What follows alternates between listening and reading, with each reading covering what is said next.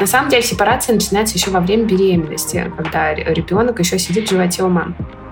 А как э, поступать э, тем людям, у которых родители противостоят этой сепарации? Мне нужно съезжать от родителей, самому зарабатывать, что-то там решать. Я вообще не понимаю, зачем мне это нужно. Если вот я живу, у меня есть бесплатная квартира, родители дают деньги, все за меня решают, коммуналку платят, я вообще не понимаю, в чем там бонус. Подкаст «Я так чувствую» – мысли, которые помогут девушкам начать лучше понимать себя. Мама, ты от меня за тысячи километров и считаешь, что тебе виднее? Ну и зрение у тебя – Привет, мои самые дорогие ненаглядные слушательницы. Добро пожаловать на новый выпуск подкаста «Я так чувствую». Сегодняшний выпуск посвящен самой главной причине нашего существования, без наличия которой вы бы не слушали этот эпизод, я бы его не записывала, и вообще ничего бы не было. Наши прекрасные родители. В гостях у меня сегодня психолог, блогер, писательница, мама, невероятного ума женщина Евгения Донова. Женя, привет. Юля, привет. Спасибо большое, что ты меня пригласила. Я благодарю тебя за то, что ты пришла в гости на подкаст. Я твой фанат, проходила очень много твоих курсов, читала книги и вообще в восторге от того, что ты делаешь. Ты очень-очень сильно вдохновляешь. Мне ужасно приятно это слышать. Большое тебе спасибо. Я не знала, если честно, что ты э, проходил все мои курсы. Мне вдвойне приятно, что ты такой проявил ко мне доверие. Женя психолог, она специализируется в разных вопросах, но лично я познакомилась с тобой тогда, когда ты в блоге в своем вещала о вопросах расстройств пищевого поведения. И можешь, пожалуйста, сейчас нашим слушательницам рассказать немного о себе, чем ты занимаешься, какие темы в блоге поднимаешь и все-все-все? Вообще, изначально я завела свой блог 4 года назад. Я в тот момент училась на психолога, и область моих интересов, скажем так, пролегала э, в районе где-то пищевого поведения и отношений людей с их телами и самооценки. Я на эту тему завела блог, стала писать э, посты, какую-то выкладывать информацию. Я поняла, что эта тема очень-очень интересна людям, и блог начал разрастаться, это все вышло из-под контроля. Вообще я изначально планировала, что это будет какой-то ламповый проект, больше даже для меня. Собственно, эту тему в блоге я проездила много раз туда, обратно, и посты, и сторисы, и курсы, и лекции, и вебинары и так далее. Все это по 10 раз уже все переварено. Очень много в блоге сейчас есть бесплатной, общедоступной информации на эту тему. Сейчас, конечно, уже спустя 4 э, года я понимаю, что хочется какие-то новые области для себя открывать, мне как психологу. И в частности, в прошлом году вот родился курс по сепарации. Меня очень тоже интересует эта тема. Она, в принципе, тоже имеет такое косвенное отношение к пищевому поведению. Это наши взаимоотношения с родителями. Вот курс э, получился, кстати, супер классный, очень успешный. Сейчас тоже достаточно много пишу, транслирую блоги на эту тему. Вот дальше я планирую как-то двигаться в сторону конфликтологии. Мне очень интересна тоже вот эта тема ведения адекватного спора, аргументация, ошибки мышления и так далее. Но это как-то больше в планах у меня в будущем. Вот. На данный момент, наверное, большую, ну, мне не хочется говорить известность, потому что это очень пафосно звучит, да, ну, наверное, большинство людей знают меня по теме пищевого поведения. Меня называют пищевед или пищевод иногда. Есть э, две книги которые вышли. У меня первая книга по общей психологии современных женщин, вторая книга именно про пищевое поведение. Если кратко, то вот так. Я очень долго думала, чему именно посвятить наш совместный выпуск в муках просто выбирала между двумя темами РПП и сепарация, но потом зашла в профиль, увидела Сеню, Сеня это сын Жени, и поняла, что все, сепарация это наша остановочка, это the sign I've been looking for какой-то от вселенной, что все-таки делаем про родителей выпуск. Ну, сегодня мы обсудим сепарацию, ее виды, как проходить ее самому, как помочь своему ребенку сделать это максимально экологично и насколько возможно безболезненно? Я очень рада, потому что тема сепарации, она супер важная, во-первых. Во-вторых, она очень актуальна а, наверное, вообще всем, у кого есть родители, всем, у кого есть дети. То есть такая широкая очень тема, поэтому я только счастлива на нее пообщаться. Супер, я очень рада. Я думаю, что сепарация – это насущно в любом возрасте, потому что я знаю кучу людей, которые в 30, и в 40, и в 50 не сепарированы. Мой первый вопрос – это что такое вообще сепарация простыми словами и почему она важна? Очень многие люди вообще не бум-бум, что это такое. Это интересно, потому что когда я впервые э, что-то написала на тему сепарации в своем блоге, э, люди стали говорить, что а мы всегда думали, что сепарация это что-то про молоко, вот отделение, значит, сливок от молока или там жира от молока, и вот это про сепарацию. Сепарация это постепенный процесс отделения Э, ребенка от родителя. Э, результатом такого отделения становится то, что ребенок превращается во взрослого человека. Причем здесь речь идет э, в первую очередь не про физиологическую какую-то взрослость, а про взрослость именно эмоциональную, психологическую. У некоторых людей и в 40 лет, и в 50 лет, и в 60 лет сепарация с родителями вообще не пройдена, ну, прям на 30% она пройдена из 100. Почему важно сепарироваться? Игра стоит свеч? То есть почему человеку нужно вот этот уходить в свободное плавание и отказываться как бы от э, какой-то зависимости с родителями? Что это дает? На самом деле ответ очень простой. Люди не сепарированные, они находятся в созависимых отношениях э, со своими родителями. Созависимые отношения — это когда вроде бы человека два, но они как-то вот смешиваются, да, обычно созависимость изображает, есть такой схематичный рисунок, случай, когда туловище одно, а головы две. Да? Вот, то есть как бы человек теряет свои личные границы, сливается, находится в слиянии с другим человеком. У любых созависимых отношениях, мы даже говорим здесь не только про непройденную сепарацию, например, про отношения алкоголика, жена алкоголика, такая классическая созависимая связка, или про отношения там какие-то абьюзивные, где есть жертвы, где есть абьюзер. В любых созависимых отношениях есть очень много вторичных выгод. Они часто осознаются людьми, а часто и не осознаются людьми.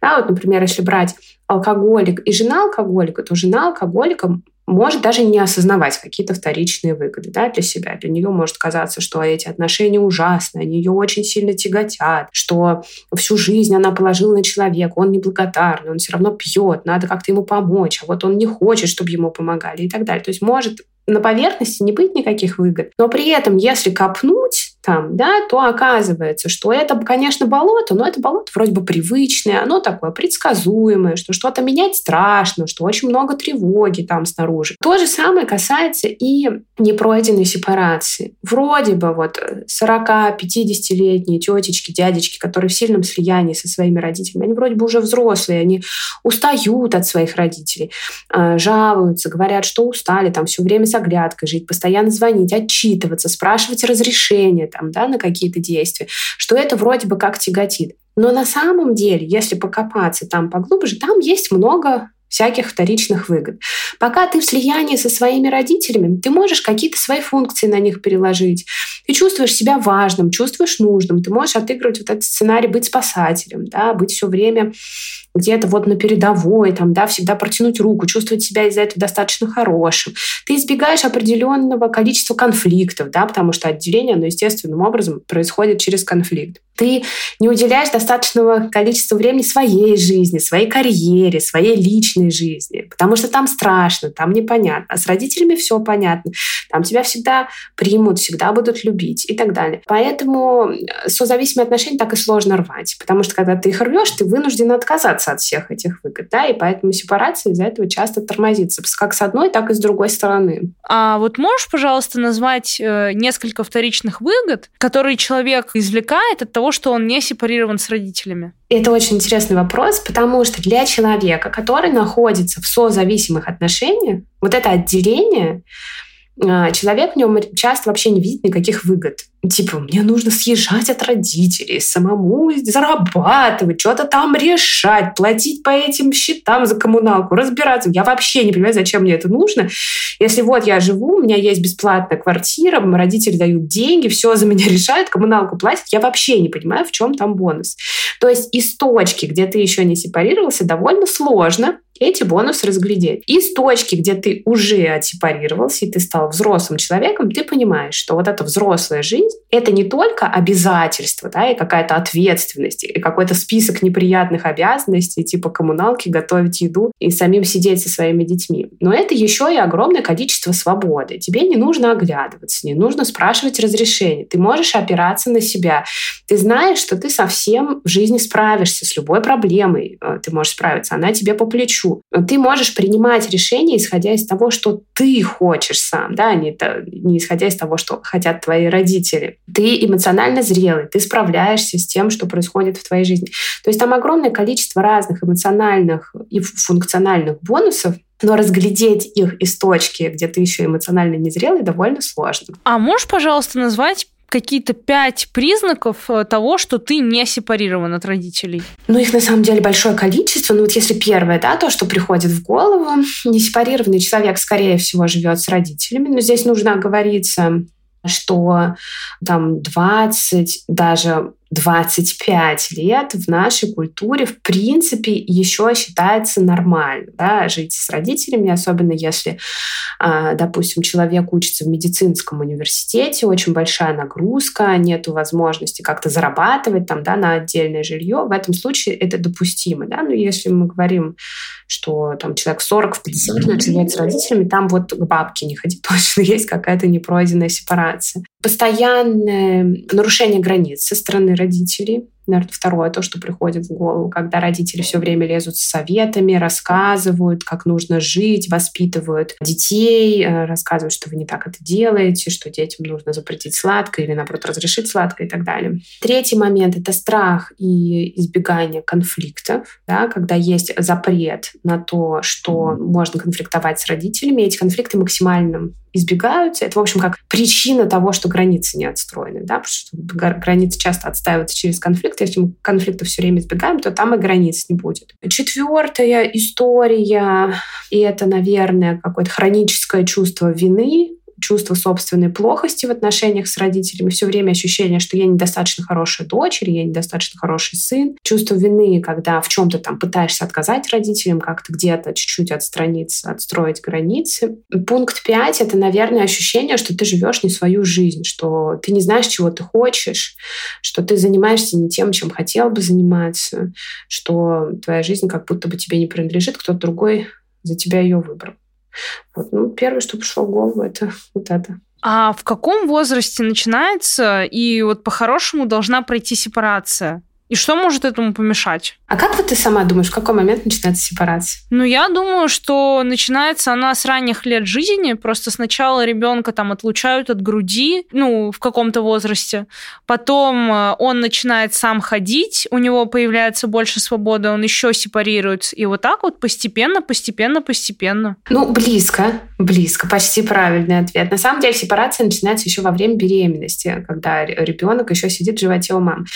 Что такое такое сепарация? Да, это когда мы были одним единым целым, начинаем разъединяться. То есть до момента зачатия моя яйцеклетка — это как бы я, да, то есть это мой биоматериал, это часть меня, да. Потом, когда происходит оплодотворение, появляется плод у меня в животе, и это уже как бы вот не я.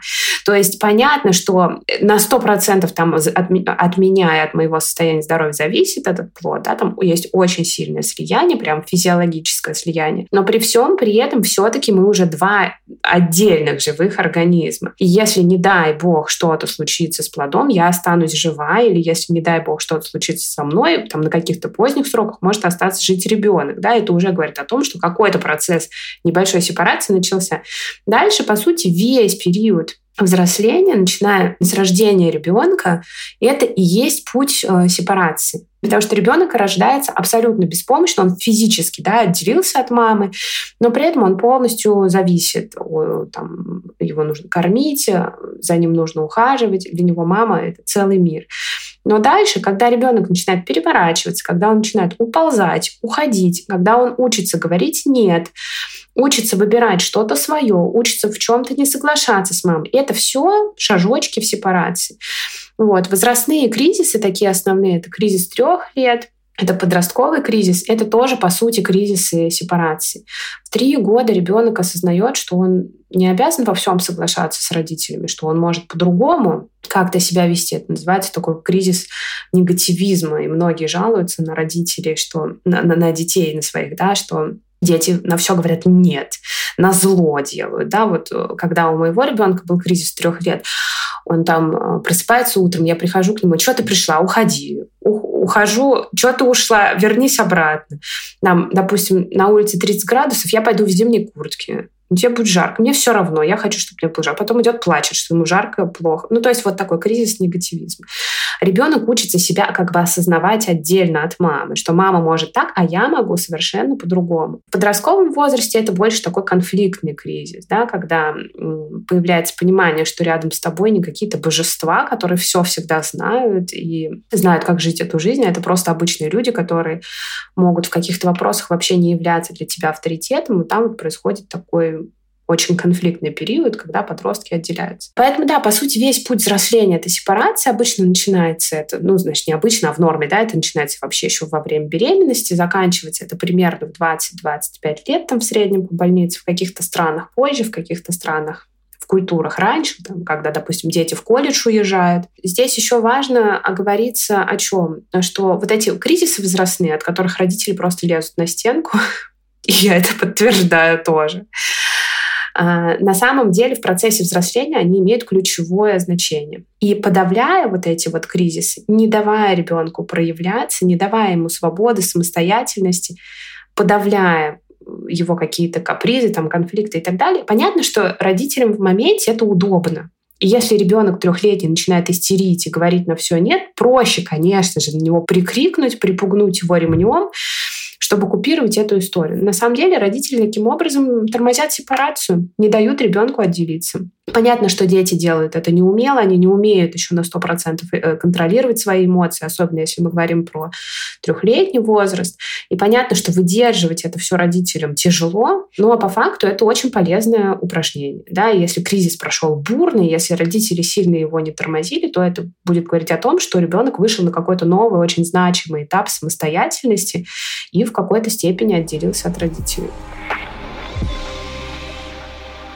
Вот есть четыре вида сепарации. Эмоциональная, функциональная, ценностная и конфликтная. Можешь, пожалуйста, про каждый подробно рассказать и выделить, может быть, э, какой-то из них является самым сложным? Я думаю, что все стоят на одной платформе, просто одно без другого не работает. Если ты прошел даже условно там эмоциональную, функциональную и ценностную сепарацию, но не прошел конфликтную, все равно ты не сепарирован. Да? Для того, чтобы сепарация состоялась, должны все четыре этапа успешно пройти. Значит, про этапы самый простой этап — это функциональный, простой не с точки зрения воплощения в жизнь, а с точки зрения понимания. Да? Там, задача прохождения функциональной сепарации заключается в том, чтобы человек научился жить свою жизнь без помощи родителей.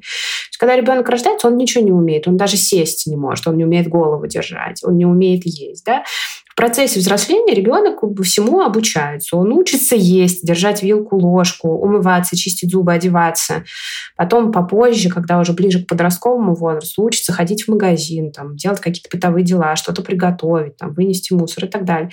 В идеале к 18-20 годам, по идее, человек должен уметь все уметь заработать какие-то деньги, уметь вести быт, уметь общаться и так далее. В том числе и уметь каким-то образом обеспечить себя жилплощадью. И вот здесь часто функциональная сепарация именно тормозится в моменте, когда нужно жить отдельно от родителей, потому что это связано с большим количеством функций, которые человек не хочет на себя брать, в чем я его, если честно, очень хорошо понимаю. Но, тем не менее, жить самостоятельно, отдельно от родителей — это часть взрослой жизни. Если мы говорим про ценностную сепарацию, то это разделение ценностей родителей и ребенка, когда человек приходит э, к пониманию, что родители могут думать так, я могу думать по-другому, и это абсолютно окей. То есть мы не обязаны во всем совпадать. Родители могут верить в Бога условно, я могу не верить. И я из-за этого не чувствую себя какой-то плохой, ущербной, что со мной что-то не так. Родители могут считать, что работа — это только то, что вот ты ходишь в офис и сидишь там 9 часов, а все остальное — это какая-то ерунда. А я при этом могу быть блогером, который работает удаленно, не знаю, сидит на Бали и при этом не чувствовать себя плохой из-за этого.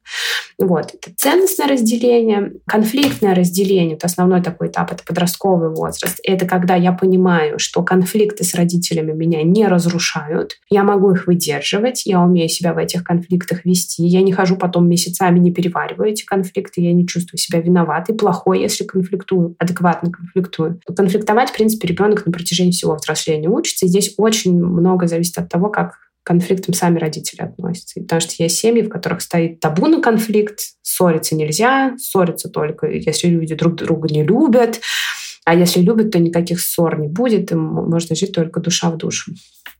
Вот. И последний, такой самый сложный, я бы сказала, этап сепарации – это эмоциональный. Это эмоциональное отделение, когда я учусь сама выдерживать свои эмоции, когда я не э, учусь не нести ответственности за эмоции своих родителей, да, учусь, что они вот отдельно от меня, если они обижаются на какие-то мои действия, на то, что я как-то живу, это не я виновата, да, это их личный выбор. Вот. Эм, с эмоциональным разделением довольно сложно, потому что здесь нет цели полностью избавиться от какой-то эмоциональной связи с родителями. Она все равно в любом случае будет. Эмоциональная связь остается, и мы хотим о них позаботиться, и это является вполне себе вариантом нормы. Да, здесь речь идет больше про такие негативные эмоции, когда очень много тревоги, очень много мыслей родителей, когда все время чувство вины, чувство стыда, какая-то злость на них, обида многолетняя.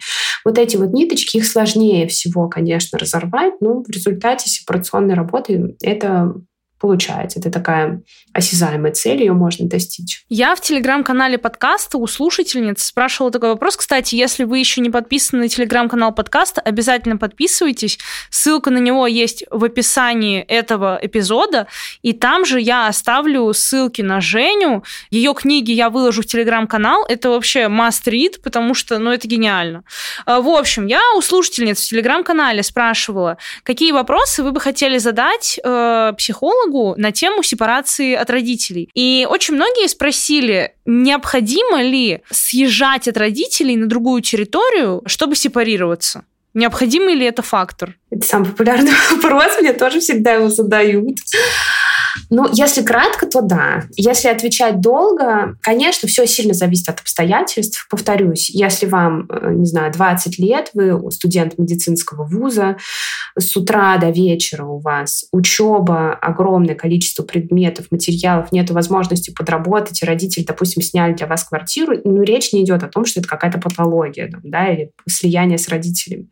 Все сильно зависит от обстоятельств, от возраста, от финансового какого-то положения. Но генерально, конечно, да, взрослый человек должен жить отдельно от родителей, иметь свое личное пространство и э, нахождение родителей там на одной кухне, в одной ванной, там в туалете, в одной квартире с человеком, по идее, при пройденной сепарации должно как-то вот напрягать. Да, хочется какого-то личного для себя пространства. Понятно, что отдельное жилье это сложно там, не говоря уж про то, чтобы купить квартиру или как-то там взять ее в ипотеку и так далее, даже снять квартиру иногда бывает проблематично.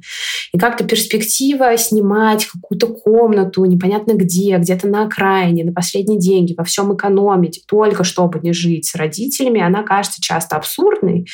Вот. Но э, из этой истории довольно легко скатиться в ситуацию, когда человек всю жизнь проживает с родителями, потому что уже привык, потому что так удобно.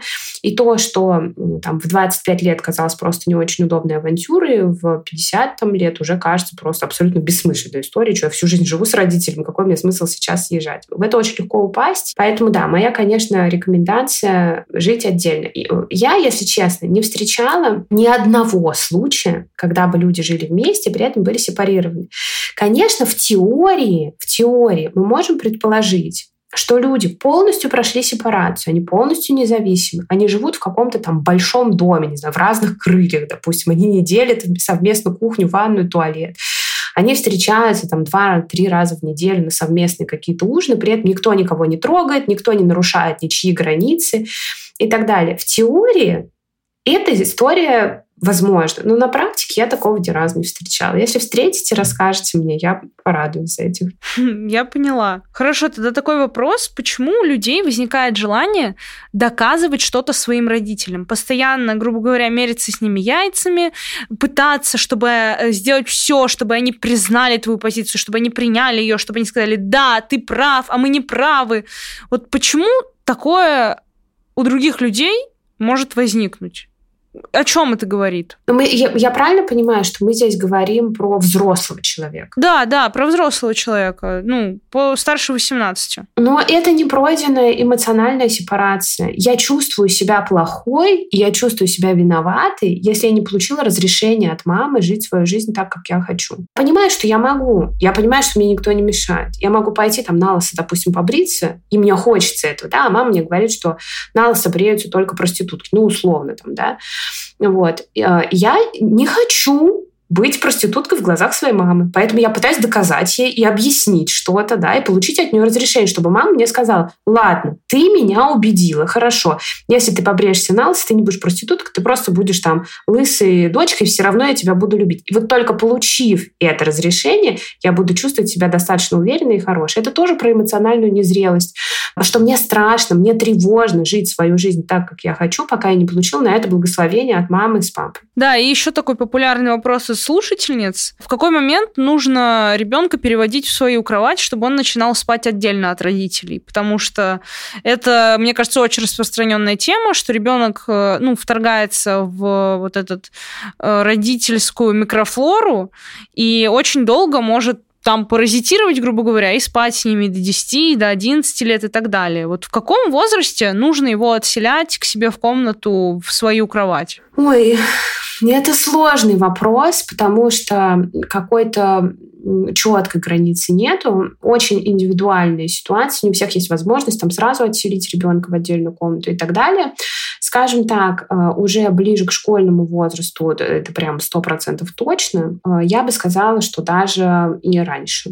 То есть, когда ребенок совсем маленький и грудной, спать с ним вместе, кормить, это может быть неплохим компромиссом для того, чтобы высыпаться. Вот. Но когда ребенку уже мама не кормит грудью или не кормит по ночам и так далее, смысла абсолютно нет никакого в том, чтобы вместе спать. Тем более это все связано с нарушением каких-то физиологических границ, да, с тем, что вот мы друг на друга ложимся там во сне и так далее. И, конечно, я призываю как можно раньше откладывать ребенка отдельно. Но здесь опять идет э, история про сепарацию, потому что маме часто страшно откладывать ребенка, кажется, что он не готов, хочется получить от него какое-то разрешение, чтобы он в какой-то момент пришел и сказал, мама, я готов отселиться в другую комнату. Как правило, дети любят спать с родителями, им там комфортно, хорошо, тепло, поэтому этого не происходит. В итоге это затягивается очень надолго, и получается уже такая история, что уже там взрослеющий ребенок, совершенно ему точно нужно уже личное пространство. По идее, с, примерно уже там с двух-трех лет ребенок сам как бы должен переодеваться, мыться, подмываться и так далее. Да? То есть это уже не совсем здоровая история, что родители вмешиваются в этот процесс. А получается, что там 5, 6, 7, 8 лет уже взрослый человек, он все равно спит с родителями. От этого страдает и личная жизнь тоже родителей. Вот. Поэтому моя была бы рекомендация, что отселять нужно ребенка в отдельную кровать примерно после завершения ночных кормлений. Вот. Но дальше, конечно, ну, смотреть по жизненной ситуации, кому-то просто некуда отселять ребенка. Тогда, может быть, какую-то кроватку купить, хотя бы в уголочек поставить ее, чтобы физически как-то отделиться. Давай теперь перейдем к вопросу, каково это вообще жить в слиянии с родителями чем это чревато и как это влияет на остальные сферы нашей жизни. На самореализацию, на отношения, на финансы, на общение там, с окружающими людьми, друзьями, мужьями и всем-всем-всем. Так, ну вот если прям пойти по сферам, да, сепарационным, вот берем функциональную сепарацию, да, человек, допустим, не прошел функциональную сепарацию, допустим, живет с родителями, родители сидят с детьми, родители помогают деньгами. Как это тормозит в развитии? Ну, напрямую. Человек не может реализовать свой потенциал. Он не может сам себя обеспечить. Он не может сам жить свою жизнь без помощи родителей. Он тормозит себя в карьере. Зачем мне напрягаться, если я знаю, что мама с папой там мне э, как-то могут там подкинуть денег или что-то, или там квартиру мне отдадут. Вот. Таким образом, человек не развивается в карьере, он не развивает отношения, он не учится решать какие-то сложности, бытовые проблемы, которые может решить любой другой взрослый человек. В финансовой сфере тоже, ну, естественно, э, будет здесь все проседать. Если мы говорим про ценностную сепарацию, то это скорее влияет на эмоциональное состояние, да, что человек либо живет своим собственным умом, но живет с хроническим чувством вины, собственной плохости, либо человек живет по сценарию, который предоставлен родителями, и в этом случае чувствует себя потерянным, чувствует, что проживает не свою жизнь, чувствует, что упускает какие-то возможности. Если мы говорим про конфликтную сепарацию, то в первую очередь это влияет на лидерство, да, это когда человек пытается быть для всех хорошим, быть для родителей хорошим, он не может сказать нет, не может отстоять границы, а жить без личных границ — это такое себе, если честно, удовольствие, потому что у тебя нет личного пространства, потому что любой может прийти натоптать в твоем доме, ну, условно, да, ты все это проглатываешь, и в итоге это подавленная злость, которая может выливаться в то же самое расстройство пищевого поведения. Лидерство, на самом деле, напрямую связано часто с эм, перееданиями эмоциональными. Ну и эмоциональная сепарация тоже, конечно, будет влиять на настроение. Это постоянная тревожность, желание спасать. Это отъедаемый огромный кусок от своей жизни, потому что этот, этот кусок мы посвящаем родителям, и очень много наших мыслей, тревог и переживаний там. Слушай, а может быть такое, что эмоционально ты сепарирован от родителей, ценностно и конфликтно, но функционально еще нет. То есть там ты продолжаешь с ними жить, но тебе уже как бы все равно ты никому ничего доказать не пытаешься. Зависит от возраста. То есть, если мы берем условно там 18, 19, 20 лет, то я думаю, что да, можно функционально еще зависеть от родителей, но уже в каких-то других сферах там достигнуть практически полной сепарации. Если мы говорим про, не знаю, 30, 40, 50 лет, если родители обеспечивают взрослого человека, скорее всего, там есть какая-то эмоциональная связь. Скорее всего, там будет чувство долга перед родителями, да, желание как-то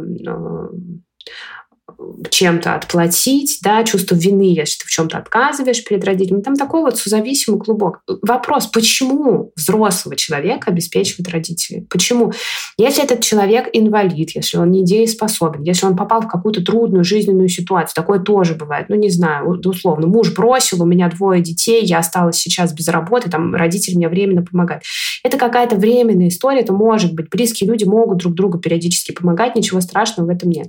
Другое дело, если я взрослая, здоровая женщина, и при этом мои пожилые родители, пенсионеры почему-то меня хронически обеспечивают, но это явно какая-то нездоровая история. Это явно родители пытаются как-то продлить наше слияние, пытаются как-то чувствовать себя нужными и важными за счет меня, а я пытаюсь как-то спихнуть на родителей ответственность за свое материальное положение. Это явно там какая-то эмоциональная сепарация не пройдена. А как на процесс сепарации влияет такая ситуация, вот обстоятельства, если родитель там или родители уезжают на заработки в другой город, в другую страну, а своих детей оставляют с бабушками, с дедушками? Как это вообще влияет на ребенка? Это связано даже скорее не с сепарацией, это связано с детско-родительской привязанностью. Э, дети хотят быть со своими родителями, это абсолютно нормальное здоровое желание.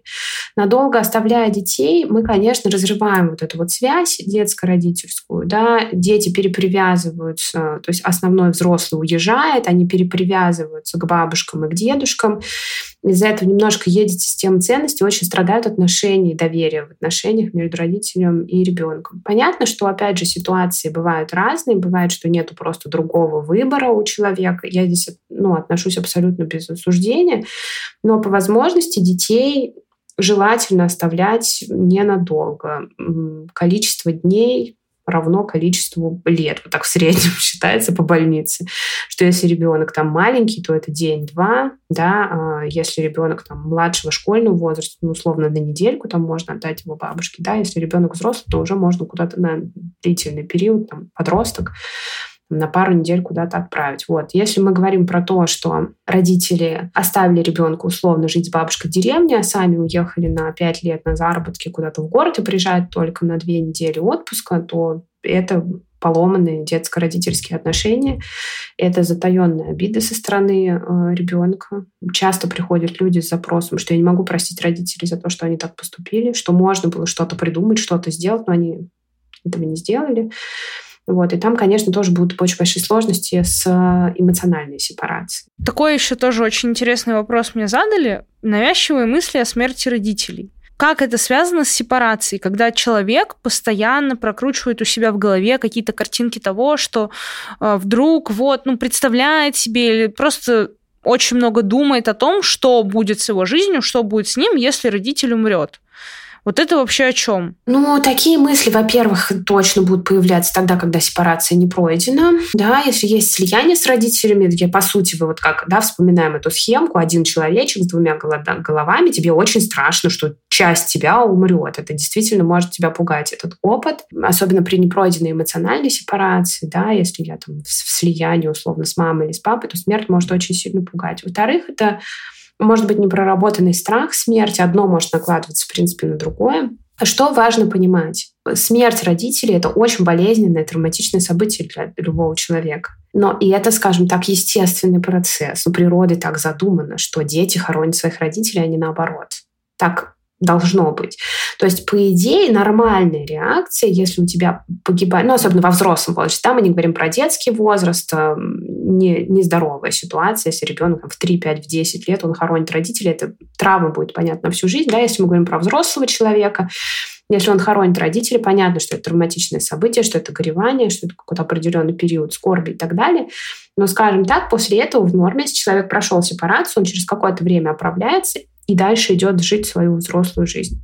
Если мы говорим про то, что человек воспринимает этот как какой-то разрушительный опыт, после которого его жизнь встанет вообще на паузу, и он ничего не сможет сделать, это парализует его, то здесь, скорее всего, да, речь идет о том, что сепарация не пройдет. Про страх смерти еще скажу. Смерть — это неотъемлемая часть жизни у любого живого существа. И абсолютно нормально там не желать смерти, пытаться ее избегать, там какие-то инстинкты самосохранения у нас включаются. Нормально не испытывать какого-то восторга при мысли о смерти. Но в норме отношение к смерти — это принятие того факта, что нас всех там рано или поздно она ждет. Если есть какой-то ужас, если есть постоянное избегание этих мыслей, да, какая-то невероятная тревога, там, телесная тревога, если речь идет о смерти, то, скорее всего, речь идет о том, что страх смерти не проработан. Может быть, имеет смысл обратиться к психологу, к специалисту, чтобы проработать этот страх, да, сходить, пофантазировать, что там будет, как это будет, да, вот как-то контактировать с этим страхом так, чтобы он не слишком сильно вас поглощал и пугал. Вот. В норме проработка страха смерти происходит естественным образом, и это делают родители вместе с ребенком. И вот если нас слушают родители, у кого есть маленькие дети, вы наверняка знаете, что в какой-то момент наступает такой день, там, не знаю, когда ребенку 3, 4, 5 лет, вот в раннем возрасте, когда он приходит и спрашивает, мама, это правда, мы все умрем, и ты тоже умрешь, неужели это будет? И это ужас для ребенка, то есть это конец света, это очень страшно. И задача родителей здесь не избегать этого разговора, да, не переключать внимание ребенка на что-то другое, не отвлекать его конфеты или мультиком, да, а проговаривать эту историю и говорить, что да, все люди рано или поздно умирают, но смягчать э, разными обстоятельствами этот факт для ребенка, да, что это будет еще не скоро, ты еще очень маленький, у тебя впереди целая жизнь, ты будешь жить очень долго, это будет много-много-много лет. Да? То есть мы знакомим ребенка с этим фактом, но смягчаем для него при помощи разных аргументов а, это понимание, да, что все мы смертные, все конечны. Таких вот этапов, подходов, их может быть много на протяжении взросления. Вроде бы ребенок живет, живет, не интересуется вообще этой темой, потом в какой-то момент увидел фильм, прочитал книгу, где-то что-то услышал, опять становится страшно, он опять приходит, мама, это правда, а вот мне страшно, а вдруг ты когда-нибудь умрешь. Да? И вот при помощи таких разговоров, да, такого знакомства мы постепенно к взрослому возрасту готовим ребенка к тому, что ну вот смерть, она неизбежна, но вот она когда-то там будет, да, что нужно фокусироваться все-таки на жизни, да, здесь и сейчас. Другое дело, что многие родители часто, у них у самих не проработан страх смерти. Эти разговоры их пугают, и не хочется в эти разговоры идти, да, и хочется как-то их избегать.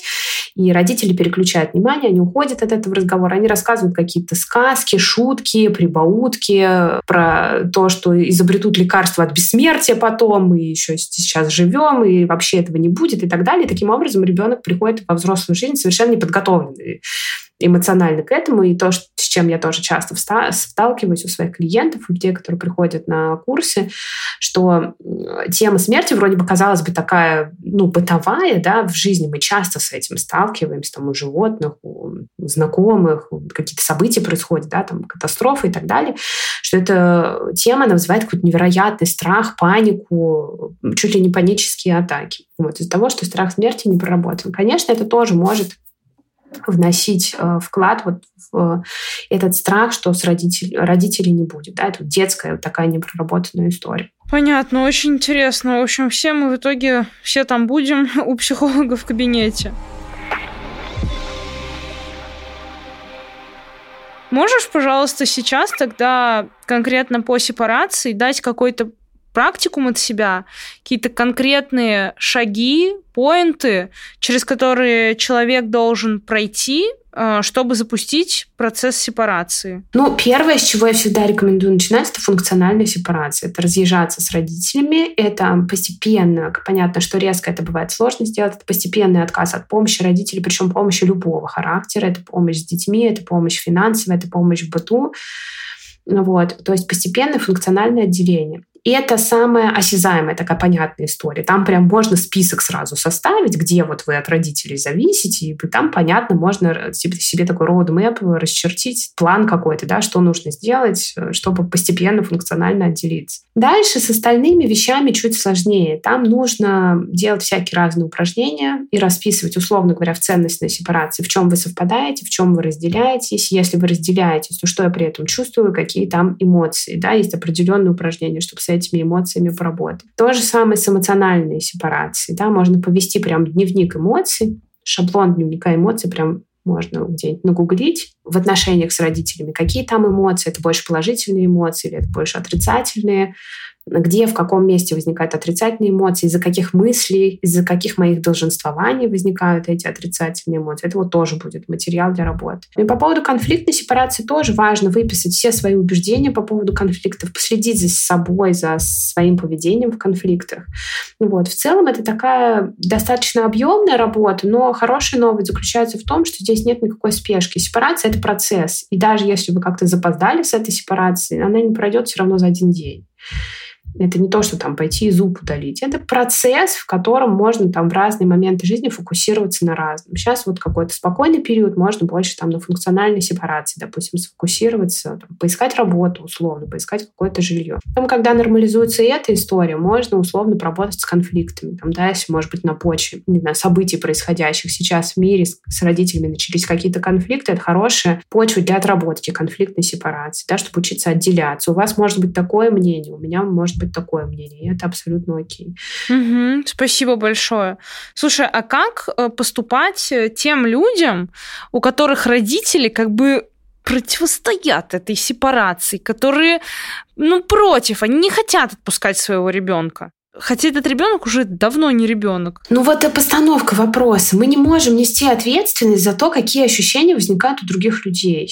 Наша задача коммуникации между двумя взрослыми людьми это 50 на 50 процентов, да, но мы не берем там ситуацию, когда какая-нибудь 99-летняя старенькая бабушка, которая прям совсем там еле ходит и так далее, там, там можно чуть больше взять на себя ответственности за отношения, там где-то уступить, где-то прогнуть границы, просто чтобы там человека не, не, не спровоцировать на сердечный приступ условно. Да? Но если мы говорим про коммуникацию двух взрослых, дееспособных людей, ваша ответственность — это 50%. Это вежливость, это благодарность, это уважительное, почтительное общение. Это там, уделять внимание, идти навстречу, предлагать быть проактивным как-то в отношениях, а, предлагать встретиться, может быть, сходить куда-то там, условно раз в месяц сходить в театр или в кино, а дальше наступает 50%, за которые ответственны родители. И они, в принципе, имеют право надумывать себе все, что угодно. Это не ваша задача, да, вот как бы разбираться с этим. Потому что если мы туда падаем и начинаем разбираться с их 50%, мы попадаем в эмоциональную созависимость. Да? Вот мама чувствует себя брошенной, это моя задача ее спасти от этого чувства. Да? Это моя задача ее развлечь, дать ей какую-то цель в жизни, каким-то образом помочь ей почувствовать себя себя нужный, важный, любимый. Да? Вот мы попадаем опять в эмоциональную созависимость, что я не живу свою жизнь, а я занимаюсь тем, чтобы разнообразить жизнь мамы. Да? То есть очень важно выстроить границу. Я тебя люблю, я тебе благодарна, я готова с тобой общаться. У меня вот есть время, например, там, я могу к тебе приезжать в гости условно по средам, да, давай буду тебе иногда звонить там в такие-то такие-то дни. Давай приглашу тебя в кино, давай. Но дальше ты сама. Я отдельно, а ты отдельно. А как принять то, что твой родитель, он в конечном итоге просто обычный человек и не идеален, и перестать вот его идеализировать, наделять какими-то качествами супергероя? Ну, как здесь сказать? В принципе, идеализация родителей до определенного возраста это нормально. Это нормально, что для наших маленьких детей 7, 8, 10 лет мы самые лучшие, самые красивые, мы знаем все, к маме нужно всегда обращаться или к папе, чтобы спросить совет и так далее. По идее, в норме, в подростковом возрасте происходит вот это вот развенчивание мифа о том, что твой родитель — это какой-то идеал. И, может быть, те, кто нас слушают, вспомнят свой подростковый возраст, когда к тебе приходит ощущение, что родители реально могут быть неправы, и они реально могут нести какую-то ересь, и что они реально не знают всего в этой жизни, иногда делают что-то компульсивно и глупо. Это то, обо что очень ранятся родители в подростковом возрасте, потому что до какого-то определенного момента ты какой-то идеал, и ты авторитет для своего ребенка. В какой-то момент твой ребенок тебе говорит, а ты вообще тут кто, чтобы мне давать советы по учебе? Ты что, многого достиг в жизни? Ты там зарабатываешь 30 тысяч рублей, вот сиди и молчи. И это, блин, больно слышать после того, как ты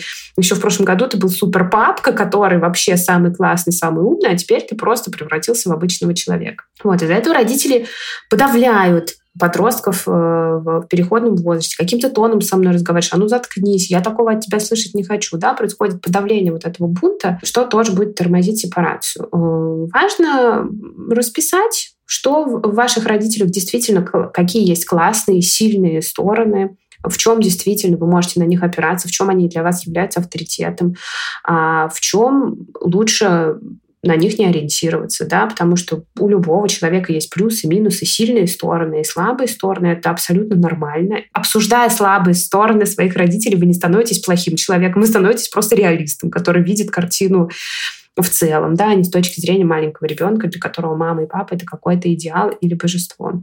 Вот. Абсолютно нормально обращаться к родителям за помощью в каких-то сферах, в которых они являются экспертами. Ну, условно говоря, если моя мама педиатр, и у меня заболел ребенок, я не знаю, там что с ним, это нормально позвонить маме и спросить, мам, вот сейчас сбивать температуру, не сбивать, условно. Но если моя мама, там, не знаю, пять раз была замужем, и у нее не сложились отношения, она ненавидит э, мужчин, считает всех мужиков козлами, то довольно странно к маме бежать за советом э, по поводу выстраивания отношений с мужчиной. Вот. Можно прям проделать такую когнитивную работу, взять бумажку, расписать, в чем родители действительно являются экспертами, в каких местах можно на них ориентироваться, а где лучше ориентироваться на себя. Слушай, ну и под конец э, давай все-таки обсудим, как быть родителем, как приучить ребенка к самостоятельности и помочь ему вот этот процесс сепарации пройти максимально экологично и здорово, и здорово. Может быть, у тебя есть какие-то лайфхаки по воспитанию детей? Ты очень много транслируешь Сеню у себя в телеграм-канале и в блоге. Э, может быть, ты чем-то можешь поделиться? У меня нет никаких лайфхаков по воспитанию. Я не родитель, а просто тряпка. Я не могу похвастаться этим. Мы тут буквально, значит, на днях с мужем про это говорили. Я просто супер добрый, лояльный родитель. Я ужасно люблю своего ребенка, поэтому я ему разрешаю практически все. У нас прекрасные, замечательные отношения, полное доверие. Маму обожает вообще. И мама самая лучшая, самая красивая пока что. Пока что не наступил переходный возраст, и я наслаждаюсь этим. Папа у нас э, такой злой полицейский, он больше критикует, делает замечания, следит за соблюдением режима, каких-то правил. Хотя в целом он все равно, конечно, добрый родитель, он там не наказывает его, ничего, но из нас двоих он, значит, злой полицейский. Папа считает, что у меня воспитательные навыки на нуля, на нуле. Потому что я разрешаю своему ребенку все, что не вредит ему и окружающим. Мне проще реально разрешить. Поэтому каких-то моих лайфхаков э, у меня нет. Но я считаю так, что самостоятельность, вот как говорит моя подруга Вика Дмитриева, уважаемый тоже психолог, самостоятельности нельзя научить. Ее можно только предоставить ребенку. Ты не можешь там вдалбливать с детства ребенку в голову, что нужно быть самостоятельным, нужно быть. Это нельзя этому научить. Ты можешь просто дать ребенку эту самостоятельность, отойти в сторону и следить, кусая губы и ногти, отгрызая себе, как он совершает ошибки. Условно говоря, там, не знаю, в 5 лет вручить ему зубную щетку, зубную пасту, показать ему, да, как чистить зубы, и дальше наблюдать за тем, как он это делает со стороны, не подходя и не подчищая ему зубы эти, этой щеткой. Или, условно говоря, в какой-то момент там, сказать ребенку, что ты теперь бутерброд себе на завтрак готовишь сам, и следить за тем, как он засыпает, значит, всю кухню крошками, криво все там режет, роняет и так далее, не вмешиваясь туда и выдерживая то, что ребенок делает не идеально. Потому что наша основная задача родителей заключается в том, чтобы научить наших детей жить свою жизнь. Пусть не идеально, пусть с какими-то ошибками, с какими-то косяками, но наша задача их научить, да, помочь им, как-то их гайдить вот через весь этот процесс. Делая все за них, вмешиваясь во все, нарушая их границы, мы не учим их жить свою жизнь. Мы удовлетворяем свою тревогу, там как-то успокаиваем тревогу свою здесь и сейчас. Генерально э, в процессе воспитания это вообще никак не помогает. Я поняла. Можешь тогда сказать какое-то завершающее, закольцовывающее слово этого выпуска? Что самое главное слушательницам стоит унести из э, сегодняшнего эпизода? Вот чем бы ты хотела закончить? Я хочу сказать, что эта тема, она может, безусловно, пугать, потому что она такая все, всеобъемлющая, и она часто связана с нашими самыми-самыми болезненными воспоминаниями, нашими детскими травмами и так далее.